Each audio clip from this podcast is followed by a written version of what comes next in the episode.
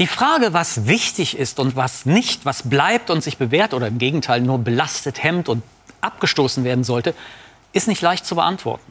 Zu antworten bedeutet nämlich hier, sich zu dem zu bekennen, was im Leben von entscheidender Bedeutung ist und bleibt, also Zukunft hat. Schönen guten Abend, meine Damen und Herren, bei Skobel. Verzicht unser Thema heute. Warum eigentlich? Was ist damit gewonnen, wenn wir uns von Dingen, Leidenschaften oder Sehnsüchten trennen und verzichten? Aus wissenschaftlicher Perspektive ist ziemlich klar, dass zu viel immer zu viel und damit ungut ist. Zu viel Fleisch, zu viel fossile Energien, zu viel Konsum. Alles nicht gut und das lässt sich zeigen. Aber kollektiver Verzicht, ist das gut? Konservative Parteien schlachten das Unbehagen aus und sprechen von Ökodiktatur und, noch böseres Wort, Verbotspolitik.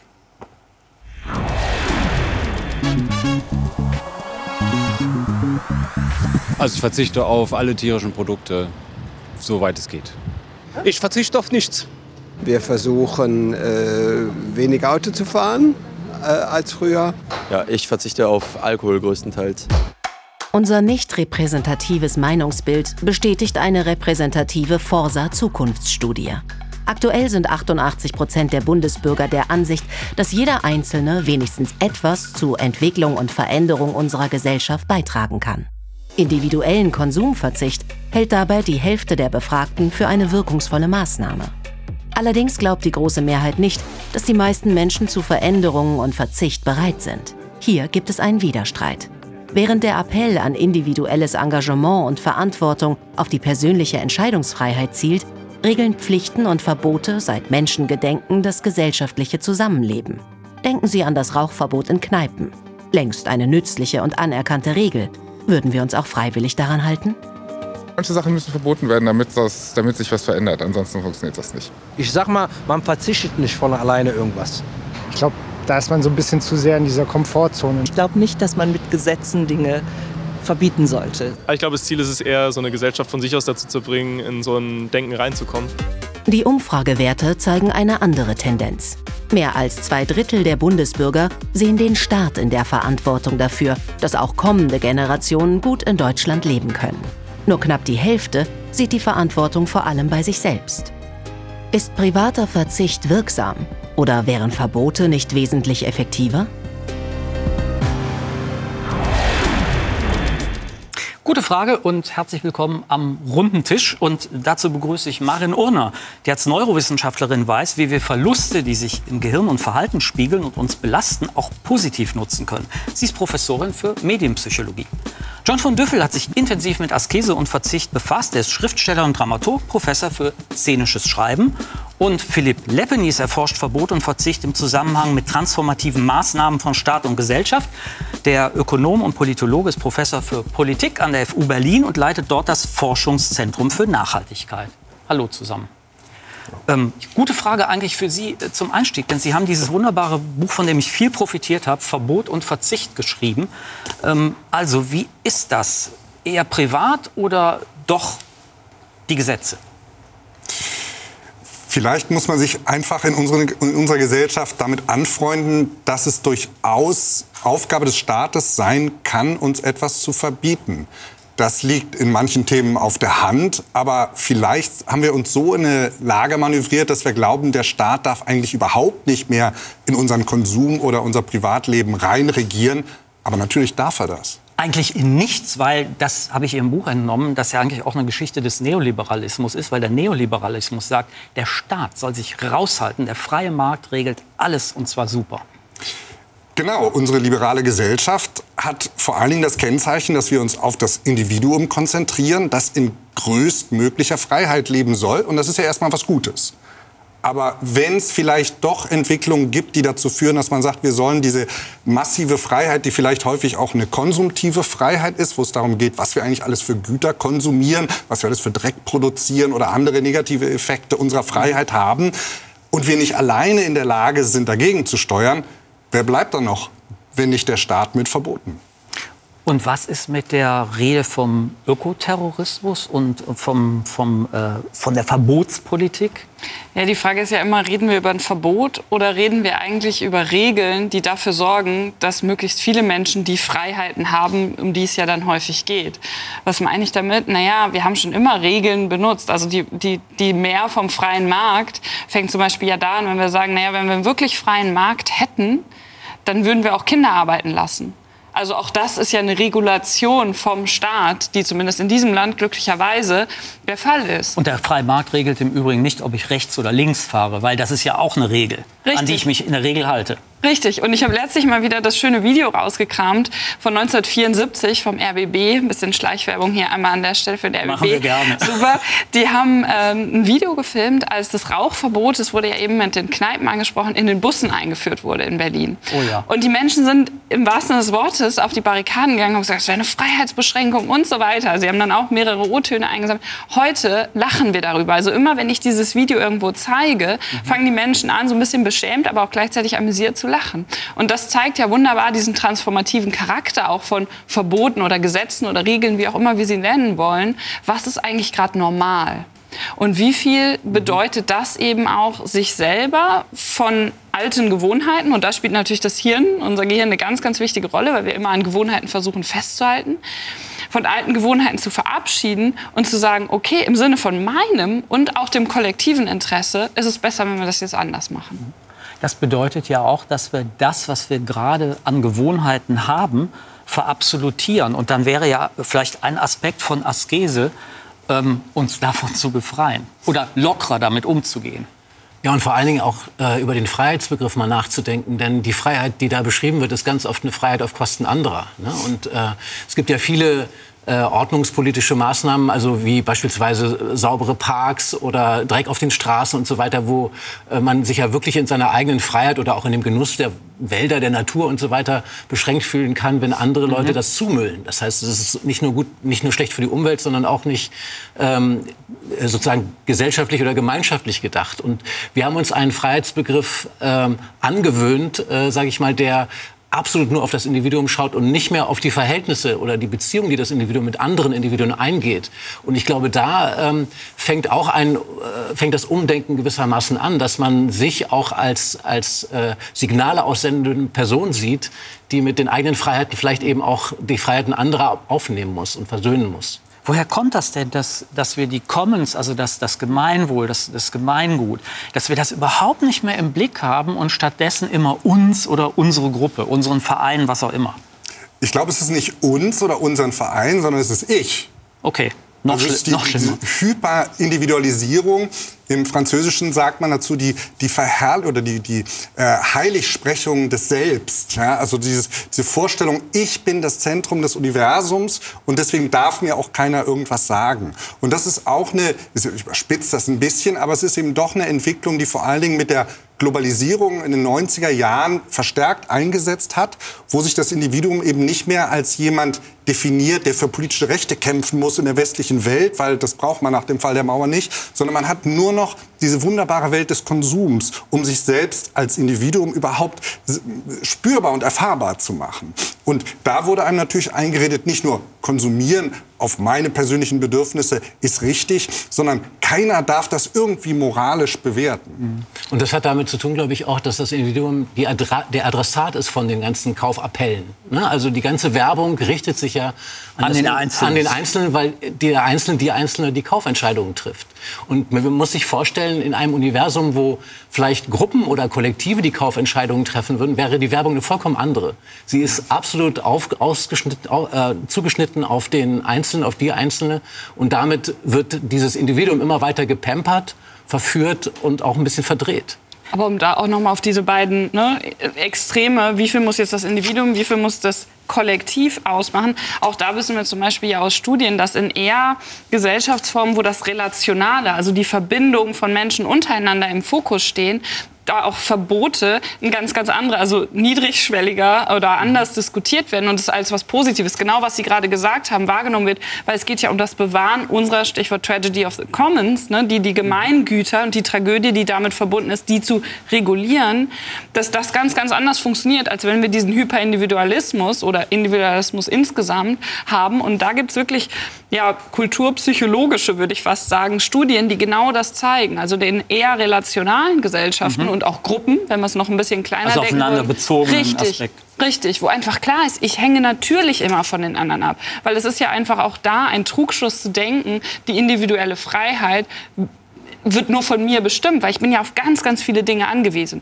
Stichwort Commons, nehmen wir mal die saubere Luft und einen Boden, in dem irgendwas wachsen kann. Ja, als Monade will ich das ja nicht. Oder äh, wie, wie Kollege Reckwitz äh, sagt, also als Gesellschaft der Singularitäten will ich das ja nicht. Wie kommt man denn, dass, wenn die Analyse stimmt, und ich glaube, die, die, die stimmt ja, wie kommen wir denn dann wieder ins, ins Wir, also in dieses Relationale, und zwar auch in Bezug auf Natur oder äh, die, die ge gemeinsamen Probleme, die ja hier auf dem Tisch liegen? Ja, es erfahrbar machen. Äh, Ja, und es geht darum, äh, dass äh, es auch eine positive Erfahrung ist, sich ins Verhältnis zu setzen. Also ich glaube, äh, dass das Unglück äh, ist ja auch ein ganz starker Motor des Konsums. Wenn Konsum immer zur Befriedigung führen würde, wäre ja irgendwann alles gesättigt. Das heißt, man muss sich auch klar machen, dass Konsum immer auch Unglück produziert. Äh, Und äh, wir können sozusagen eigentlich, äh, wenn wir mehr auf die Glücksproduktion achten, merken wir, dass wenn ein Verhältnis funktioniert, wenn ich mich zu meinen Mitmenschen, zur Natur positiv verhalte, macht mich das sehr viel glücklicher.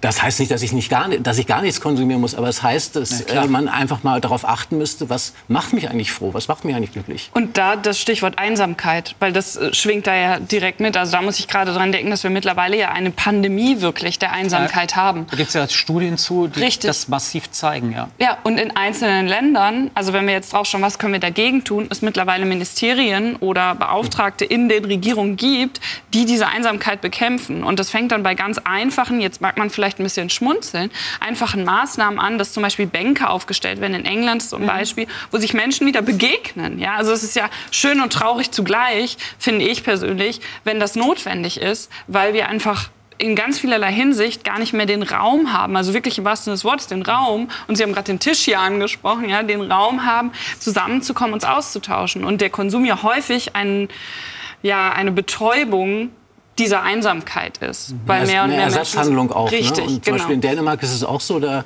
gibt es städtebaulich jetzt das Ziel, in den Städten dafür zu sorgen, dass die Menschen 20 Prozent mehr draußen sind, Mhm. damit sie sich begegnen, damit diese Isolation aufhört. Und diese Isolation ist ein Schock, den, den tragen wir immer noch in uns äh, von den Pandemiejahren.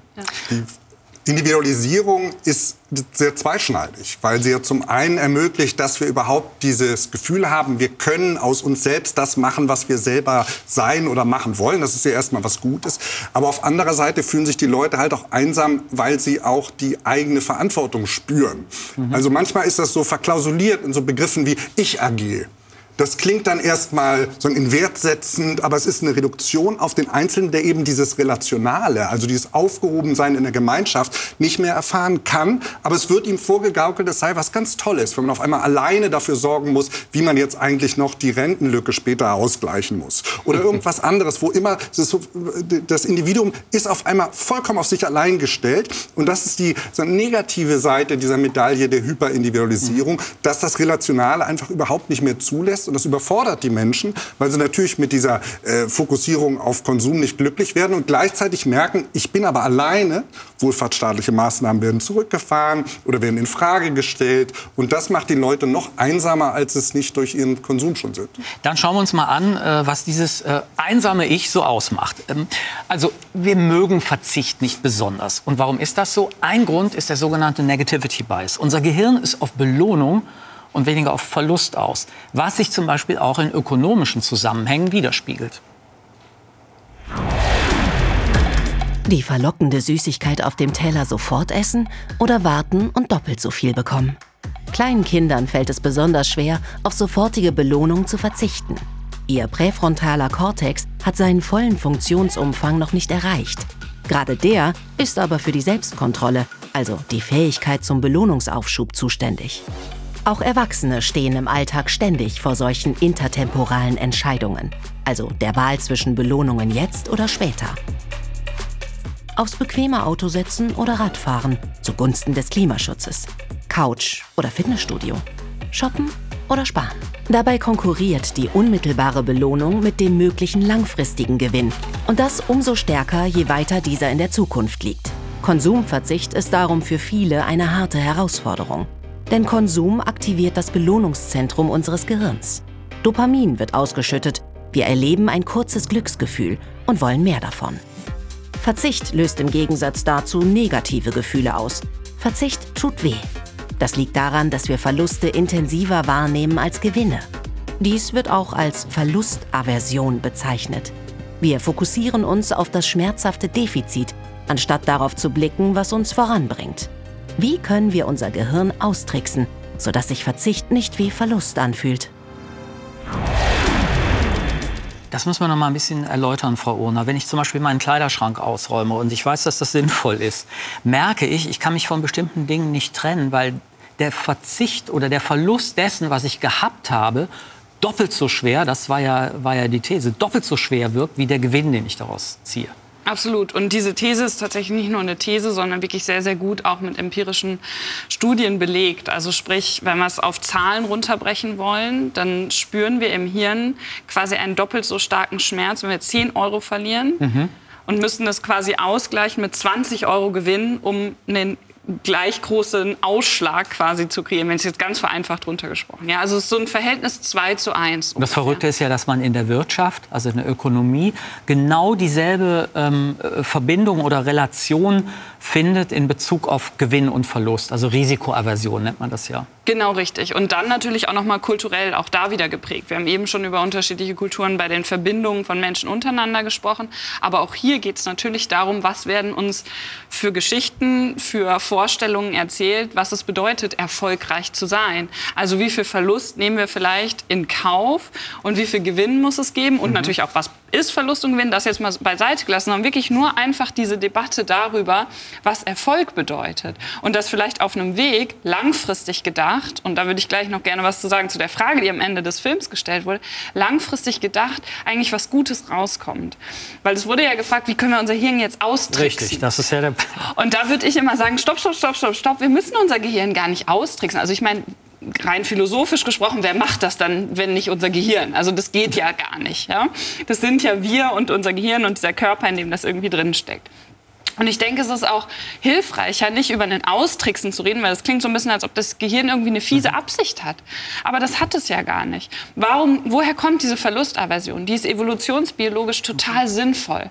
Weil wenn wir etwas Negatives verpassen, Säbelzahntiger oder sonst irgendwelche Gefahren, heutzutage dann der SUV, der herangerollt kommt, dann sind wir potenziell tot. Dann war das potenziell das Letzte, was wir gemacht haben oder eben das Vorletzte, was das wir nicht sollten wir vermeiden. So, das heißt, es ist einfach ein Überlebensmechanismus in uns drin auf Negatives und potenzielle Verluste sehr viel stärker zu achten.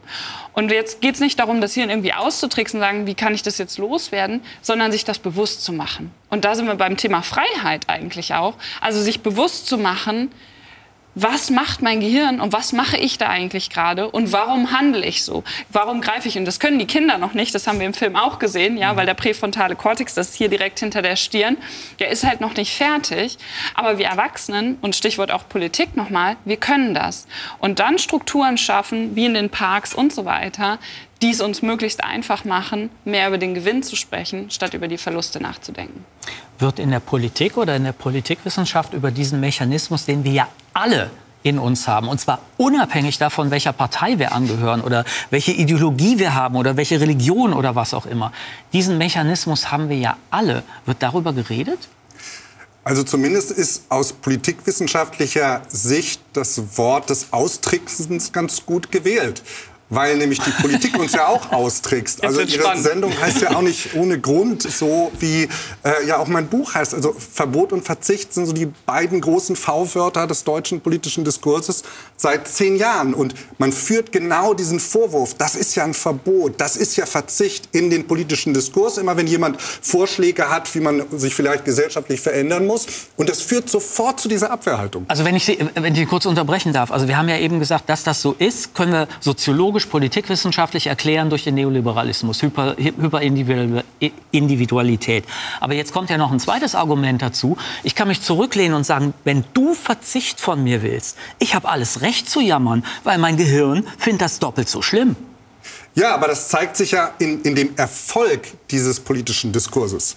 Also es ist schon jetzt auch aus wissenschaftlicher Sicht durchaus beobachtenswert, dass man in Deutschland seit zwölf Jahren mit diesen beiden Begriffen Politik macht. Mhm. Und deswegen Politik macht, weil man das Argument des Gegenüber sofort in die Tonne tritt. Es gibt noch ein drittes, Ökoterror.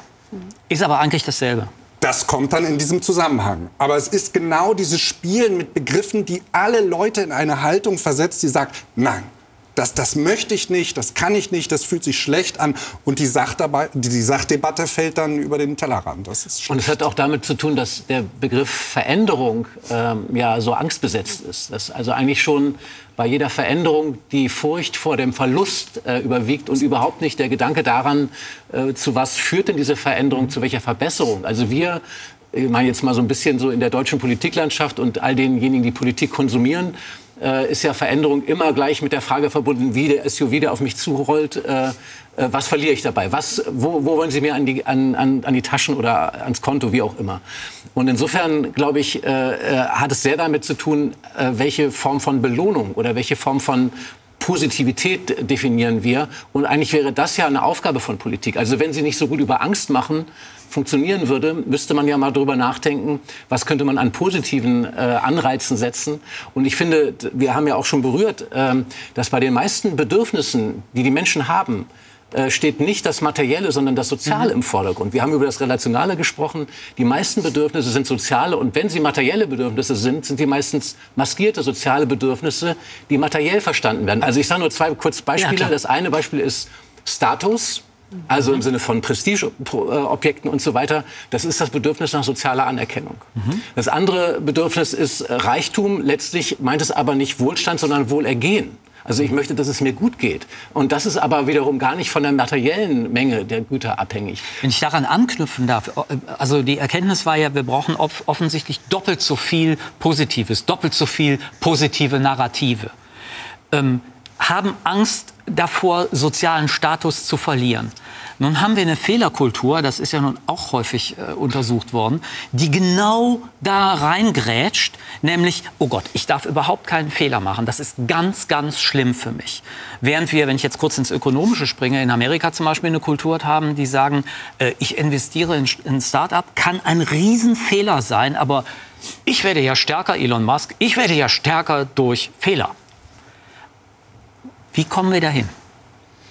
Naja, das ist die politische Aufgabe und das spielt eigentlich alles, was jetzt, also es ist wunderbar gerade, ähm, auch wenn Sie gesagt haben, der Begriff austricksen an der Stelle ist gut. Also das sind ja zwei verschiedene Ebenen. Ne? Das eine ist ja, ich versuche mein Gehirn auszutricksen oder mhm. wie mache ich jetzt eigentlich, wie gestalte ich Politik und natürlich auch die Kommunikation darüber. Und da spielen die Medien natürlich auch eine ganz, ganz entscheidende Rolle. Ja. Das ist nochmal eine separate Sendung, aber ich will sie zumindest einmal genannt haben, Absolut. weil die natürlich sehr gut darin sind, genau diese Ängste und genau diese Verbote und Verzichtsbegriffe, die Sie ja eben auch gerade schon alle genannt haben, immer wieder zu bedienen. Plus Social Media. Plus Social Media, was das Ganze dann immer wieder triggert, immer wieder stimuliert und halt der, das Gegenteil von einem verantwortungsvollen Umgang mit sich selbst und uns als Gesellschaft ist. Und das ist das, was ich eben meinte in der ersten Antwort zu diesem, ähm, zu dem Film, halt sich zu überlegen. Und das ist die eigentlich wahre Freiheit als Individuum und natürlich dann auch auf gesellschaftlicher Ebene.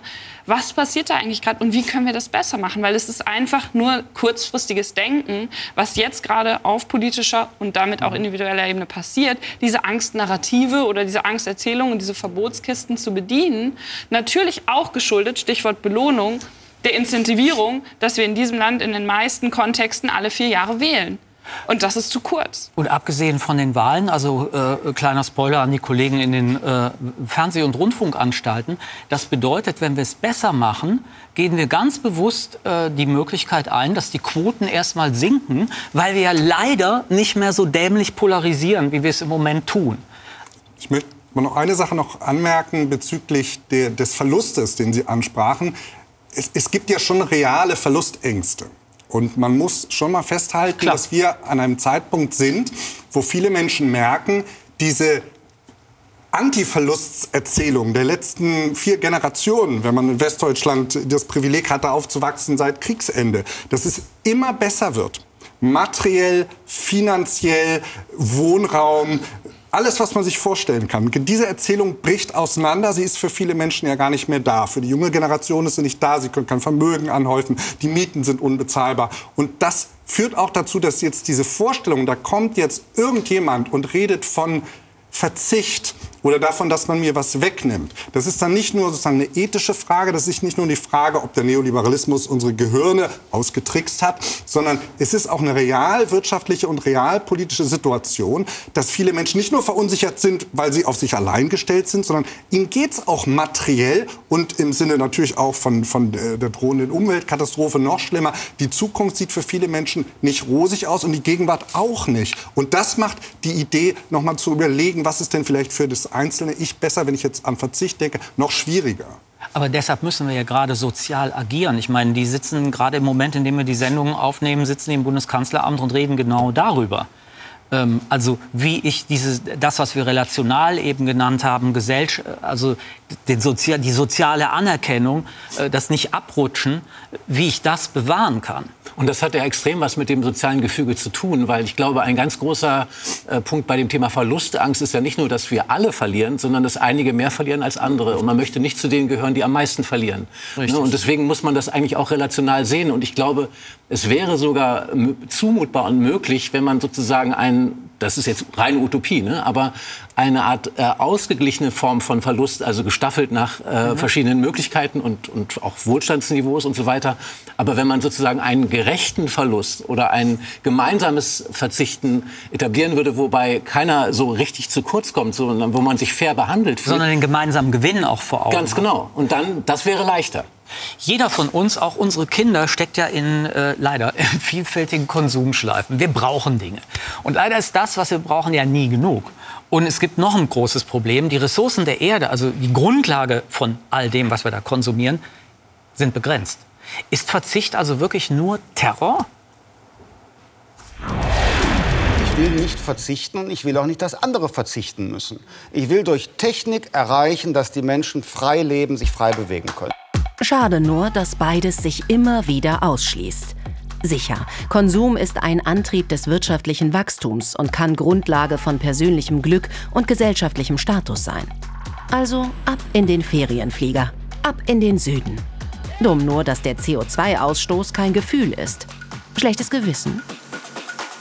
Die letzte Generation trifft die Wirtschaftsnation Deutschland an einer ihrer empfindlichsten Stellen, ihrem wohlverdienten Urlaub. Der Frust ist an allen Fronten sofort spürbar. Die positiven Folgen für das Klima nicht. Die Botschaft jedoch klar. Wer konsumieren kann, trägt auch Verantwortung. Es kommt ja immer darauf an, was wir konsumieren, wie wir konsumieren. Wir sind ja eigentlich als, als, als Bürger letztendlich auch dazu da, Sachen einzukaufen. Ja, genau. Also unsere Gesellschaft ist ja darauf aufgebaut. Also ich glaube, man hat mit der Konsumentscheidung, egal wo man kauft oder eben auch nicht kauft, einen großen Einfluss darauf, welche Dinge ähm, ja, unterstützenswert sind. So wie wir jetzt aktuell leben, glaube ich nicht, dass äh, wir dem Klimawandel so entgegentreten können auf Dauer. Hilft auf Dauer also nur der Ausbruch aus dem Einwegdenken? Wie muss Konsum aussehen, damit zukünftige Generationen nicht darunter leiden? Es gibt ja so eine Idee vom Ökokonsum, vom nachhaltigen Konsum und so weiter. Lässt sich das, ist das, ist das nur Greenwashing oder lässt sich das Ihrer Meinung nach tatsächlich verbinden äh, mit einer Bewältigung des Klimanotstands? Also vielleicht erstmal, ähm, um so ein bisschen die äh, Werbepropaganda zu durchbrechen, Konsum und Genuss sind ja nicht unbedingt dasselbe. Ne? Also ob, ob ich eine, eine Sache konsumiere oder ob ich sie genieße, sind zwei verschiedene Fragen. Und ich finde, äh, es wird natürlich, wenn über Verzicht gesprochen wird, sehr schnell immer gedacht, ich muss auf etwas verzichten, was ich genieße. Ähm, das ist gar nicht der Punkt. Oftmals muss ich einfach nur auf das verzichten, was ich konsumiere, ohne es zu genießen. Und dieser, dieser, diese Form von Verzicht müsste und dürfte eigentlich sehr leicht fallen. Ich glaube aber auch, ähm, dass äh, bei, bei jeder Konsumentscheidung, und darum ging es ja jetzt auch in dem Einspieler, ähm, ja verschiedenste Faktoren mit äh, eine Rolle spielen. Also auch so etwas wie ein, eine Art von Gewissen. Und es ist ja sehr viel die Rede von der kognitiven Dissonanz, dass wir einerseits sozusagen wissen, was richtig wäre, aber doch im Handeln eben das andere tun und dann sozusagen mit einem schlechten Gewissen äh, zumindest nachts kurz das Auge zu drücken. Es kann aber sein, dass äh, diese, diese äh, Dissonanzen sich auch auflösen in was Positives und dass man sozusagen seine Verantwortung als Konsument, als Konsumentin auch wahrnimmt und dabei einfach auch ein Gefühl hat wieder der Ermächtigung und der mhm. Wirksamkeit.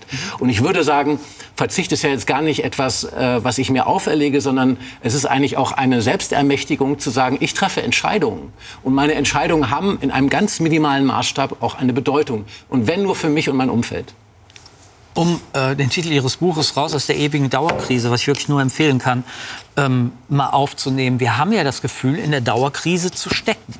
Ähm, wie kommen wir denn da raus? Naja, also indem wir das Buch alle lesen natürlich und dann ähm, äh, vielleicht ein bisschen darüber hinaus, darüber hinaus um es jetzt konkret werden zu lassen, hat ja auch der Film schön gezeigt. Also was ist eigentlich die Vorstellung von Konsum beziehungsweise vom menschlichen Dasein. Also es gehört einmal zum menschlichen Dasein dazu und dann aber gleichzeitig die junge Dame ziemlich zum Ende gesagt hat, naja, also ich glaube, wenn wir so weitermachen, kriegen wir das nicht hin. Und das ist ja keine Glaubensfrage, sondern da können wir uns einfach mal ein paar Zahlen und Fakten vielleicht zu Gemüte führen. Zum Beispiel den Earth Overshoot Day, der mhm. also angibt, wann wir die Ressourcen, und da müssen wir das Relationale dann auch über Deutschland hinaus bisschen sehen, nämlich auf die Weltbevölkerung, wann wir die Ressourcen, die wir für ein Jahr zur Verfügung haben, das ist natürlich vereinfacht, aber insgesamt eine ganz gute Annäherung, aufgebraucht haben. Und weltweit war das dieses Jahr am 2. August. Wenn alle so leben wie in Deutschland, wäre es der 4. Mai gewesen. Und vielleicht noch eine Zahl, Jamaika ist noch, steht noch aus, 20. Dezember. Also die kriegen es quasi fast hin. Also wenn wir alle so leben, ein bisschen plakativ jetzt gesagt, wie die Menschen in Jamaika, dann würden wir quasi ungefähr die Ressourcen verbrauchen, die wir für ein Jahr zur Verfügung haben. Warum ist es jetzt wichtig, sich zu Gemüte zu führen? Weil diese Verantwortung natürlich nicht nur uns jetzt uns auf Deutschland bezogen oder wir können es ja auch auf eine Stadt beziehen oder wie auch immer, das kommt ja immer auf den Kreis drauf an, beziehen, sondern eben als globale Gesellschaft, Gemeinschaft.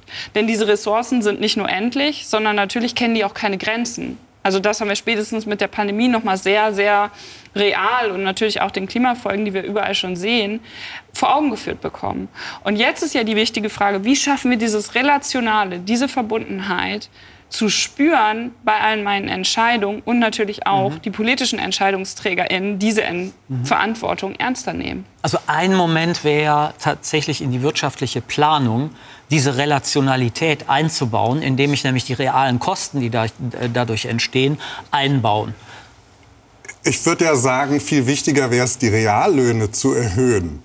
Weil es ist natürlich sehr müßig, über Verzicht und Anpassungen von Konsumverhalten zu reden, wenn ich Niedriglohnempfänger bin und in ja, einer klar. Hochinflationsphase in, in, die Lage versetzt werde, meine Lebensmittel kaufen zu müssen oder andere Sachen zu bezahlen. Klar. Also dieses Relationale ist eigentlich wirklich eine Debatte über Gerechtigkeit, Fairness, haben Sie vorhin gesagt, super wichtiger Begriff, und überhaupt den, den Dimensionen der Ungleichheit, die unsere Gesellschaft prägen, wo man ja auch mal sagen muss, wer macht denn eigentlich den meisten, der hat die größten Füße in diesem Fußabdruck. Und es ist halt schon erstaunlich zu sehen, wie eben wirklich die die Höchstverdiener in unseren industrialisierten Gesellschaften einen sozusagen Fußabdruck haben, der in keinster Weise zu rechtfertigen ist. Und man muss wirklich dann immer differenzieren und gucken, wir können jetzt nicht sagen, wir müssen, sondern wo ist der soziale Ausgleich, wo sind die Menschen, die sowieso, man, man kann jemandem, der jeden Pfennig umdrehen muss, nicht sagen, er soll Verzichte. jetzt auf äh, sein Nackensteak verzichten, wenn er das halt äh, einmal in der Woche am Wochenende gern grillen möchte. Ja. Also da muss und man sich wirklich dann wirklich gucken, freut, wie Sie sagen. Das das Relationale hat halt mehrere Dimensionen. Es ist halt einmal das innergesellschaftlich Relationale, mhm. also reich zu arm, äh, Fairness und das international eben auch. Also gehen sozusagen äh, Inselstaaten unter, weil wir mhm. seit 60 Jahren so leben, wie wir leben. Und das ist so schwierig zu fassen. Und das Problem, weil es ja auch um politische Ansätze, Lösungen, Debatten geht, ist das um, also Fragen von Gerechtigkeit, Fragen von Verteilung, Verteilungsgerechtigkeit, die möchte man überhaupt nicht diskutieren, weil die Erzählung der letzten Jahrzehnte ist, wenn alles wächst, geht es allen gut. Aber eigentlich muss man an diese Verteilung Wenn alles wächst, geht es allen schlecht. Im das Grunde genommen. Im Grunde genommen, aber das ja. erzählt man ja nicht so. so und da kommt es ja auf die Perspektive an. Ja. Also, Entschuldigung, äh, Nee, aber ge genau der Punkt, ja. Wie weit ist meine Perspektive, also zeitlich gesehen, den zeitlichen Horizont betreffend? Und unser Gehirn, da kommen wir wieder zum Gehirn kurz, oder ich komme kurz zum Gehirn, ist einfach sehr auf kurzfristiges Denken ausgelegt. Naja, warum? Auch da ähnlich wie mit dem Negativity Bias. Wenn ich jetzt nicht überlebe, dann ist es auch egal, was in 10 oder 20 Jahren ist. Das heißt, die Fokussierung aufs Hier und Jetzt ist erstmal total sinnvoll. Wenn es jetzt aber um globale Fragen von einer Lebensgrundlage, nämlich unserem Planeten geht, dann brauchen wir nicht nur mittelfristiges, sondern langfristiges Denken. Richtig. Beziehungsweise mittlerweile haben wir so viel Schaden angerichtet, dass wir eigentlich schon beim mittelfristigen und teilweise kurzfristigen Denken angekommen sind, weil die Kipppunkte, egal ob es jetzt Klimakipppunkte oder soziale Kipppunkte sind, halt immer näher rücken. Beziehungsweise auch die Veränderung der ökologischen Nische, wie das dann so schön heißt. Also der, wo wir als Menschen biologisch überleben können. Perfekt, dann Die, reden wir die, die, die schwingt. Die ähm, wird kleiner. Wird kleiner. Perfekt, dann reden wir jetzt über Klimawandel. Uns allen ist nämlich klar, dass wir in Zeiten verbundener, miteinander vernetzter Krisen leben. Soweit, so gut. Die industrielle Landwirtschaft zum Beispiel treibt das Artensterben und den Feinstaubausstoß weiter nach oben. All das hat weitreichende Folgen. Doch wir brauchen die Landwirtschaft. Wir wollen ja essen, schmeißen allerdings am Ende rund ein Drittel von dem, was wir produzieren, auch wieder weg. Es liegt also nahe zu denken, dass sich die notwendigen Transformationen ähm, und die unsere Gesellschaft leisten muss, am Ende durch Verzicht vielleicht besser verwirklichen lassen. Die Frage ist aber, ist es wirklich so? Fleisch. Lecker und günstig. Aber ethisch und ökologisch problematisch. Seit einigen Jahren sinkt der Fleischkonsum in Deutschland kontinuierlich. Erleben wir hier also den Beginn einer großen gesellschaftlichen Transformation? Kritiker sagen, nein. Schuld sei nicht etwa freiwilliger Verzicht, sondern schlicht ökonomische Notwendigkeit. Hochwertiges Fleisch sei in den letzten Jahren deutlich teurer geworden. Also verzichten alle, die sich das nicht mehr leisten können oder essen billig Fleisch aus konventioneller Tierhaltung. Beides kann wohl kaum die Grundlage für einen nachhaltigen Wandel sein. Hinter dem Trend zur fleischlosen Ernährung steckt trotzdem mehr als eine Reaktion auf steigende Preise. Immer mehr Menschen ernähren sich bewusster. Die Zahl der Vegetarier oder Veganer steigt. In Umfragen begründen diese Menschen ihren Lebensstil unter anderem damit, Tieren und der Umwelt weniger schaden zu wollen. Trägt hier also die Aufklärungsarbeit von Tier- und Umweltschutzorganisationen langsam Früchte? Das wären gute Nachrichten, denn es würde bedeuten, dass wir Menschen unserer Biologie zum Trotz verzichten können, wenn wir uns als Teil unserer Umwelt verstehen und darauf setzen, dass Veränderung möglich ist. Wie schafft unsere Gesellschaft Transformation durch Verzicht? Ohne zu spoilern kann ich sagen, Frau Orner, dass Sie äh, heute ja vom Bundeskanzleramt kommen, in dem eine Konferenz stattfand zum Thema Transformation. Ohne Details, äh, auf Details einzugehen, was, was ist Ihr Eindruck? Wie tickt man da? Naja, also ich denke, dass es auf jeden Fall erkannt wurde, dass diese Transformation, ich mag das Wort nicht und das ist natürlich auch sehr geprägt in diesem Land, alternativlos ist. Weil es, Das ist sehr geprägt, es ist sehr geprägt. Aber das ist, denke ich, angekommen oder das ist meine Wahrnehmung, dass, dass die irgendwie da ist und dass sie kommen wird. Das, was ich als ganz, ganz problematisch wahrnehme, nicht nur heute, sondern auch in vielen anderen Debatten, ist, dass immer noch darauf verwiesen wird, dass das irgendwie ein längerfristiges Problem, also äh, klar, es ist ein längerfristiges Problem, aber dass es noch zu weit in der Zukunft stattfinden wird, gegebenenfalls vielleicht eventuell.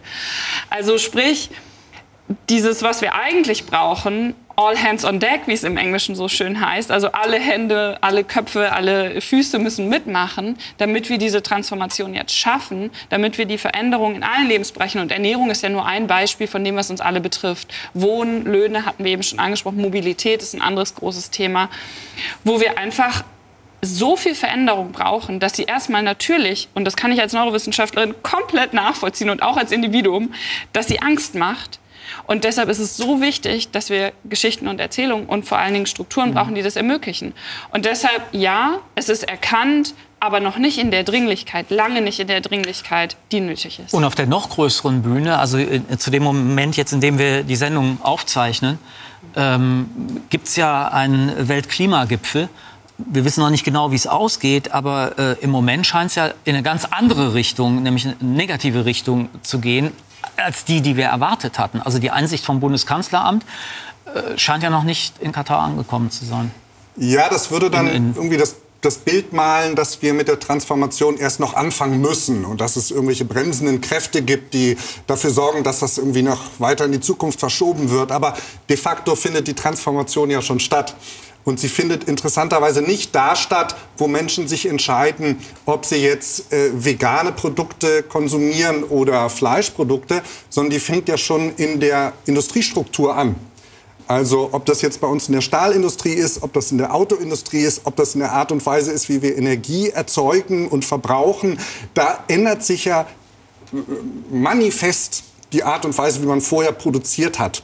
Und das heißt, diese Idee, dass sozusagen die Gesellschaft sich so umgestaltet im Lichte des Klimawandels, die, die ist, das ist schon da. Das ist schon da und hat massive Einflüsse auch auf die Art und Weise, wie Menschen arbeiten, konsumieren, leben. Aber die also, Ölindustrie hat das im Moment noch nicht so richtig na, verstanden. Natürlich, weil das, das ist das Geschäftsmodell und da will man natürlich daran festhalten. Aber Sie werden ja auch zugestehen, dass vor zehn Jahren hätte keiner gedacht, dass man sich jetzt, wenn man es kann, sich überlegt, ein E-Auto zu kaufen. Oder dass man immer mehr Autos mit E-Kennzeichen sieht. Aber vor Oder drei Jahren, äh, vor zehn Jahren gab es das 3-Liter-Auto und das hat man allein schon auf der nächsten internationalen Automobilausstelle gedisst und zwar nicht mehr zu sehen. Weil damals der Lobby-Einfluss derjenigen, die den Status quo beibehalten wollten oder ein Geschäftsmodell, was, was schädlicher ist, mhm. sich noch durchsetzen können. Und das können sie eben nicht mehr. Aber der Punkt ist, dass ganz wichtig ist, dass Transformation gleichzeitig Produktion und Konsum heißt. Das heißt, es ist ganz wichtig, dass wir darüber reden, wie können wir als aufgeklärte Konsumenten uns anpassen, wie können wir aus diesem, äh, aus diesem Verzichtsloch raus, wie können wir irgendwie besser werden.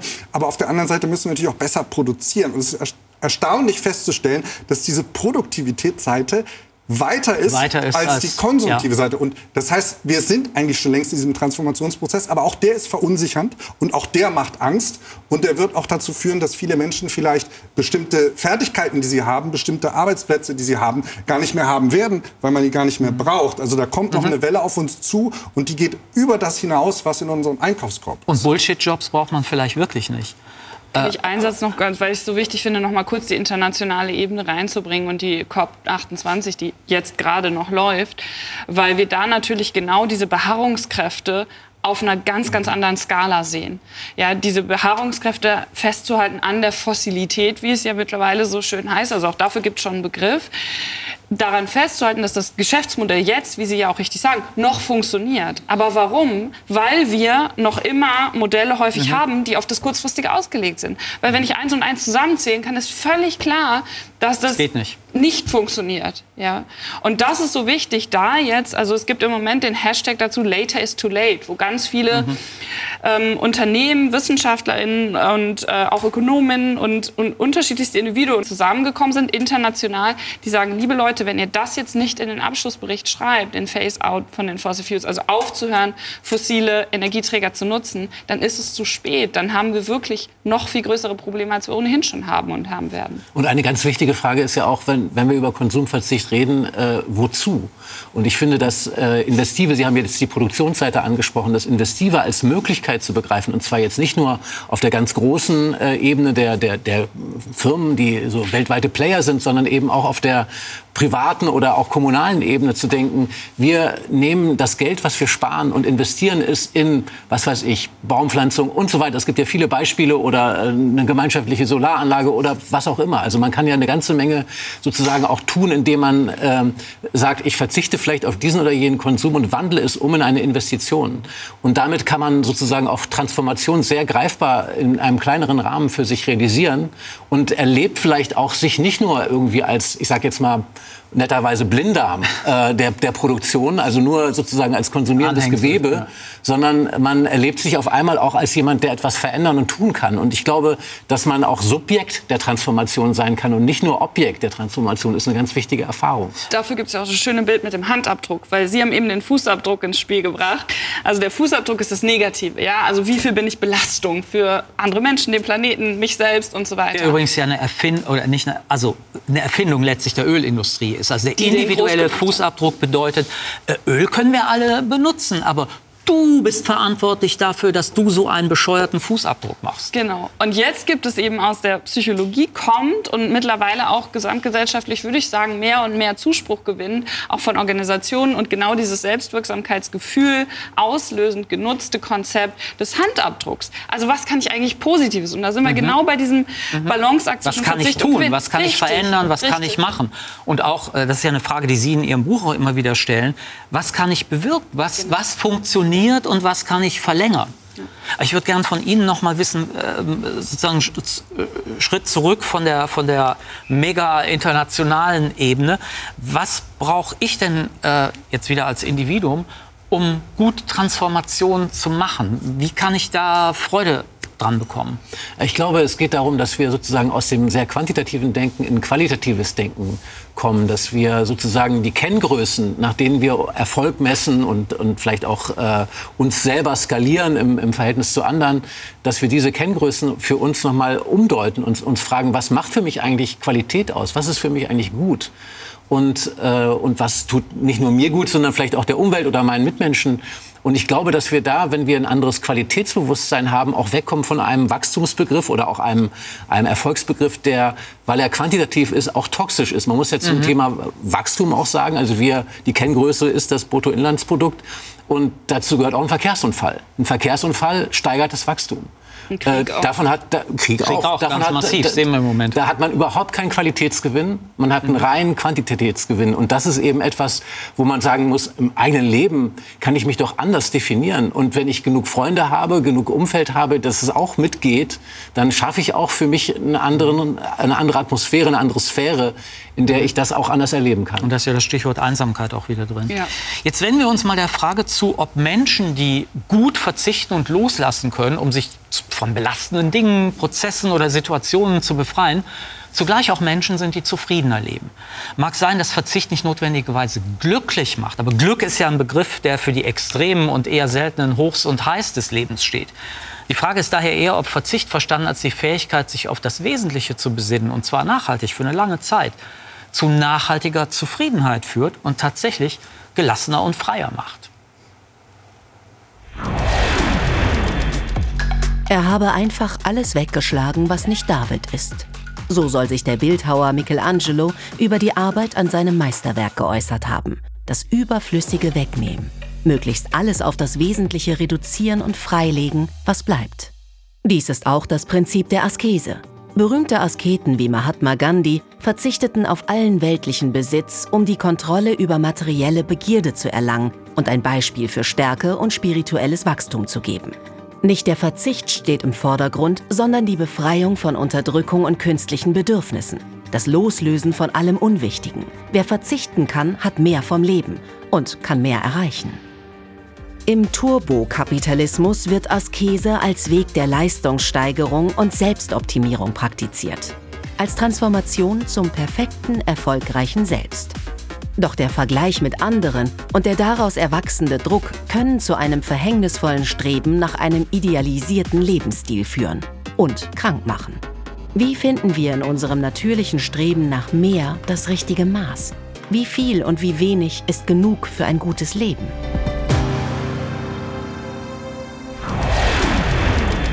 Das Wenige und das Wesentliche, Herr von Düffel, ist, ist Ihr Buch, das ich mit großem Gewinn gelesen habe. Und nur, damit man mal einen Eindruck äh, bekommt, nicht nur vom Sound, sondern was Ihnen wichtig ist, äh, eines von vielen Zitaten, was ich vorlesen könnte. Der Asket der Zukunft ist ein Asket ohne System. Ob und wie er richtig lebt, das zu prüfen und zu überprüfen, ist Teil seiner Übung. Was ihn mit den Asketen der Vergangenheit verbindet, ist der Wille zum Wenigen und Wesentlichen. Nicht aus Verachtung und Geringschätzung alles Irdischen, sondern als Wertschätzung und Würdigung. Worauf, es zielt ja auf das gute Leben. Äh, früher hätte man gesagt, das hat mit Weisheit zu tun, äh, mit der Klugheit und Besonnenheit ein gutes Leben zu führen. Was ist dafür entscheidend? Also der Versuch bei dem Buch ist, äh, den äh, negativen Begriff Verzicht oder Askese und wenn man jetzt Gandhi sieht in dem Einspielfilm, ja. denkt man auch, ich muss jetzt Gandhi sein, wie soll denn das gehen? Ja, kann ich äh, nicht, das ja. ist unerreichbar äh, zu übersetzen in eine Frage des Maßes, des richtigen Maßes. Und dieses richtige Maß findet jede Person für sich selbst. Also der Anspruch kann nicht sein, äh, für alle Gandhi, das gleiche Maß. Äh, für alle das gleiche Maß zu haben. Und es kann auch nicht sein, dass alle jetzt auf einmal Gandhi werden müssen, sondern äh, vielleicht ein Begriff, der auch helfen kann, das richtige Maß, was sozusagen die äh, eigentliche Beschreibung von Askese ist, äh, in was sehr Lebbares äh, zu übersetzen, meint sowas wie Balance oder Gleichgewicht. Wir, wir möchten gerne mit unserem Leben im Reinen sein, mit den Dingen, mit, der, mit den Menschen um uns herum und der Umwelt in einer Art Gleichgewicht, in einer Balance. Und das ist im Prinzip der, äh, der äh, Hauptpunkt dieses Buches, dass, man, dass wir vergessen haben, weil wir in einem akkumulativen, akkumulativen System leben, also wo es immer um mehr und mehr um Aufhäufung geht, äh, haben wir vergessen, dass es noch eine zweite Kraft in uns gibt. Und das ist die Kraft, sage ich mal, der Mäßigung, die mhm. ähm, bei jedem Buffet auch eine Rolle spielt. Man geht hin, lädt sich den Teller voll und denkt, ah, jetzt habe ich eigentlich schon viel mehr auf dem Teller, als ich wirklich essen kann. Und ich wollte ja mehr Sachen probieren genau. und da kann ich nicht so viel nehmen. Und, und, und das Maß, äh, also diese andere Kraft, die ja auch eine Kraft der Vernunft ist, die sich mit ganz vielen anderen Dingen verbindet in uns, äh, dieser Kraft wieder mehr äh, Gehör zu schenken, mehr wieder Gewicht zu geben, das ist, glaube ich, etwas, was jeder und jeder tun kann. Aber sagen Sie nicht auch in Ihrem Buch, und das hat, das hat mich sehr angesprochen, ähm, dass dieses Nachdenken über das gute Leben ähm, ja auch damit zu tun hat, dass ich herausfinde und, und weiß, was wirklich für mich gut ist. Also nicht, dass äh, der, der volle Teller ist nicht notwendigerweise für mich gut, aber gut ist für mich vielleicht, sehr viele unterschiedliche Sachen zu probieren, ähm, statt alles einmal vollzuladen. Ja, also es, äh, auf jeden Fall äh, ist es so, dass wir an dem, was unsere Bedürfnisse sind und dass das richtige Maß für uns ist, auch sehr viel über uns selber lernen. Also weil, wie gesagt, jedes Maß ist auch individuell. Und äh, insofern. Es ändert sich auch mit dem Alter. Es ändert sich, die Bedürfnisse verändern sich, äh, die Sehnsüchte verändern sich sehr stark. Und insofern äh, ist das eigentlich auch ein ständiges äh, mit der Veränderung mitgehen. Also es gibt eben kein uniformes Maß, wenn man jetzt auf diese äh, Form des guten Lebens guckt, sondern das gute Leben muss eben mit der Veränderung, die Leben ist, mitgehen. Und deswegen kann man eigentlich auch sehen, wie äh, einerseits verständlich und andererseits wie absurd die Angst vor der Veränderung ist, weil wir verändern uns in jeder Sekunde. Wir werden zum Beispiel in jeder Sekunde leider älter, älter. Äh, aber vielleicht auch Gott sei Dank älter, weil das eben ein, ein Reifungsprozess ist und ich glaube, dass manche Bedürfnisse dabei auch auf der Strecke bleiben, von denen man sich befreien kann. Und vielleicht noch ein Satz zum Thema gutes Leben. Ähm, man kann sich auch mal einen Tag lang konsumfrei geben. Ähm, und vielleicht, weil es äh, im täglichen Einkaufen vielleicht schwerer ist, vielleicht auch mal nur digital konsumfrei. Ich glaube, an der digitalen Askese kann man zum Beispiel erleben, wie gut das tun kann, mal einen Tag offline zu sein und dass man eben nicht ein negatives Gefühl davon trägt, sondern ein sehr positives. Wenn ich mal von diesem Gedanken, dass wir uns immer verändern, das heißt ja auch, dass sich um uns herum die Dinge alle verändern, dass nichts langfristig so bleibt, wie es jetzt ist. Wenn ich von dem Gedanken mal ausgehe, äh, dann sind doch die Polaritäten, Frau Urner, die wir ständig aufbauen, ähm, im Grunde genommen längst, wie soll ich sagen, zusammengefallen, weil wir uns ja immer dazwischen äh, auf, auf, auf, dem Weg, auf der Reise, wie auch immer man das äh, jetzt äh, definieren will, befinden. Ja, absolut. Ich sage immer gerne, jeder Gedanke, also um das auch physiologisch hier einmal belegen zu können, jeder Gedanke verändert ja unser Gehirn, weil er hat eine physiologische Basis. Und dieser Drang, aber trotzdem, das, was Sie gerade angesprochen haben, mich zuzuordnen, ist total stark in uns verankert. Also eine Gruppierung zu finden, eine Position, eine Sicherheit zu finden, auch das eigentlich wieder ein relationales Verlangen. Dazugehören oder nicht dazugehören hat ja ganz viel mit sozialen Strukturen zu tun und eben auch klaren Positionen, weil das, was unser Gehirn gar nicht liebt, ist halt Unsicherheit.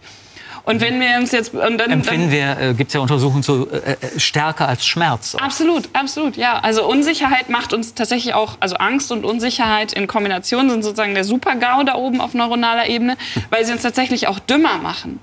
Mhm. Also in Angst sind alle diese Mechanismen, die im präfrontalen Kortex, das was bei den Kindern noch nicht fertig mhm. ist, dann auch bei uns teilweise dann ausgeschaltet werden und wir eben nicht mehr langfristig planen können. Aber vielleicht kurz, um nochmal auf diese Polarisierung oder ja häufig dann auch Pseudopolarisierung zurückzukommen. Da haben wir wieder diese zwei, vielleicht dann nicht zwei Seelen in meiner Brust, sondern zwei Hirne im Kopf. Das eine ist halt, sich an bewusst zu machen, dass diese Veränderung immer da ist, das, was Sie gerade auch schön geschildert haben. Und gleichzeitig aber diesen Drang der Zuordnung in uns zu haben und dann zu sagen, Moment mal, die Veränderung ist Teil des Lebens. Also es gibt nichts mhm. Gewisseres als die Unsicherheit. Und das halt immer wieder sich bewusst zu machen, das ist diese Freiheit, das ist echte Freiheit. Und wir können das jetzt Askese oder irgendwie Freiheit Ja, es ist der. Kern der Weisheitslehre. Also Ja. die, die abendländische Weisheit Sokrates fängt mit dem Nichtwissen an. Also mit der Unsicherheit und mit dem ständigen Werden. Richtig, richtig. Und das, das zu begreifen, ich, ich denke, niemand muss dafür studiert haben, Philosophie, Neurowissenschaften oder sonst irgendwas, sondern das hat wiederum, wenn wir es nochmal wieder auf die politische Ebene bringen wollen, mit gesellschaftlichen Strukturen zu tun. Fehlerkultur haben Sie eben schon kurz angesprochen, aber eben auch diese Unsicherheit mit anderen Menschen zu teilen, wegzukommen aus der Einsamkeit, weil wir alle verspüren die. Aber ich weiß, wenn ich mit anderen Menschen das teile, komme ich aus diesem Loch. Dafür brauchen wir halt Strukturen, die das dann wiederum einfacher machen. Vielleicht Parkbänke, vielleicht aber auch andere Dinge. Das, das Maß halten, das ist ja wirklich das Entscheidende. Also das ist ja eine Erkenntnis von Aristoteles spätestens formuliert, dass er sehr, sehr lange her, dass jemand auf die Idee kam, das muss uns doch eigentlich Lang leiten her, selten Leben, gemacht. immer die goldene Mitte zu suchen und nicht den Exzess. Aber in unserem Wachstumszwang ist Exzess angesagt. Wir wollen eigentlich immer mehr. Es wird ja auch immer mehr uns eingeredet. Und da irgendwie rauszukommen, das ist erstaunlich, dass man irgendwie zurückkommen muss auf eine Philosophie von vor ein paar tausend Jahren, die damals genauso richtig war wie heute, aber unser System polt uns in die falsche Richtung. Aber ich will noch zwei andere Sachen sagen, weil es geht ja auch um ein erfülltes Leben, ein gutes Leben. Das, was Menschen auch in der Glücksforschung ja berichten, was ihnen wichtig ist, ist erstmal eine Sache, die man kaum im Griff hat, nämlich eine gute Gesundheit. Aber dann ist es die sozialen Beziehungen, ja, also Liebe, geliebt werden. Und damit geht auch einher Arbeiten, also der Wert der Arbeit. Wir leben nun mal in Gesellschaften, wo wir uns nicht, wo uns nicht leisten kann, nicht zu arbeiten. Und wo der Wert der Arbeit oder der Verlust von Arbeit ist wirklich das, was, was Menschen unfassbar deprimiert. Aber es ist nicht nur der Verlust von Arbeit, sondern es ist auch nicht das Wertschätzen von Arbeit. Und es ist ja auch eine interessante Debatte, die wir auch im Zuge von Corona hatten. So, schätzen wir uns untereinander denn eigentlich wert? Denn wenn wir dieses Relationale wollen, wenn wir das Wir wollen, wenn wir ein erfülltes Leben wollen, dann braucht es gegenseitigen Respekt und Anerkennung. Und auch in dieser Individualzentrierung ist das auch verloren gegangen und auch das Maß halten. Und dadurch, äh, da, dadurch, dass wir in dieser Steigerungslogik sind, äh, sind wir auch ständig in einem kompetitiven Zusammenhang. Ne? Weil man immer guckt, wer hat mehr, wer hat weniger und so weiter. Und es gibt übrigens von niemand geringerem als Epikur den Satz, wer immer mehr will, hat nie genug. Und das Genug haben oder dass, äh, dass man sich auch mit etwas begnügen oder zufrieden geben kann und dass man darin erlebt, dass das ist jetzt gut, das ist mir jetzt genug. Das ist etwas, was man sich, glaube ich, wirklich wieder angewöhnen kann. Und dann kann man es auch genießen. Guter Schlusssatz. Äh, Wir sind leider äh, am Ende. Ganz herzlichen Dank für die Runde und äh, für das Gespräch. Und für Sie, meine Damen und Herren, auf meinem YouTube-Kanal äh, gibt es Videos zum Teil, zum Thema, nicht Teil, zum Thema Verzicht. Ähm, früher habe ich mir, wenn ich länger etwa mit der Bahn unterwegs war, immer was zu essen kaufen müssen. Und seit geraumer Zeit, Zeit verzichtet die Bahn ja leider häufig auf funktionierende Bordrestaurants. Nun erinnern Sie sich vielleicht an unsere Sendung über die positiven Effekte des Fastens, die sich ja eindeutig wissenschaftlich belegen lassen. Seitdem faste ich auch regelmäßig äh, Sendungen bilden. Und das bedeutet, dass der Zwang, etwas zum Essen zu kaufen oder kaufen zu müssen oder überhaupt unterwegs essen gehen zu müssen, inzwischen keine große Rolle mehr spielt. Ob es etwas gibt oder nicht, wie auch immer es kommt, ich weiß, dass ich damit gut klarkomme. Und das macht auf eine beschwingende Weise freier. Hermann Hesse ließ seinen Siddhartha im gleichnamigen Roman sagen, ich kann denken, ich kann warten, ich kann fasten. Und das war für ihn, also Siddhartha, neben der Erfahrung des Erwachens der entscheidende Schlüssel zum Erfolg im Alltag. Wer gut verzichten kann, und das gelingt mir selbst leider nicht immer so wie gewünscht, wird weniger von äußeren Umständen belagert, ist ruhiger, ungezwungener, gelassener. Meine Erfahrung ist, dass Verzicht Freiheit durchaus fördert, statt sie auszuschalten. Und um es ganz klar zu sagen, und das war ein Punkt, den Sie gemacht haben, mit Verzicht meine ich nicht zu hungern oder in Armut zu leben, denn diese Missstände zu beseitigen, bleibt unverzichtbar. Und tschüss.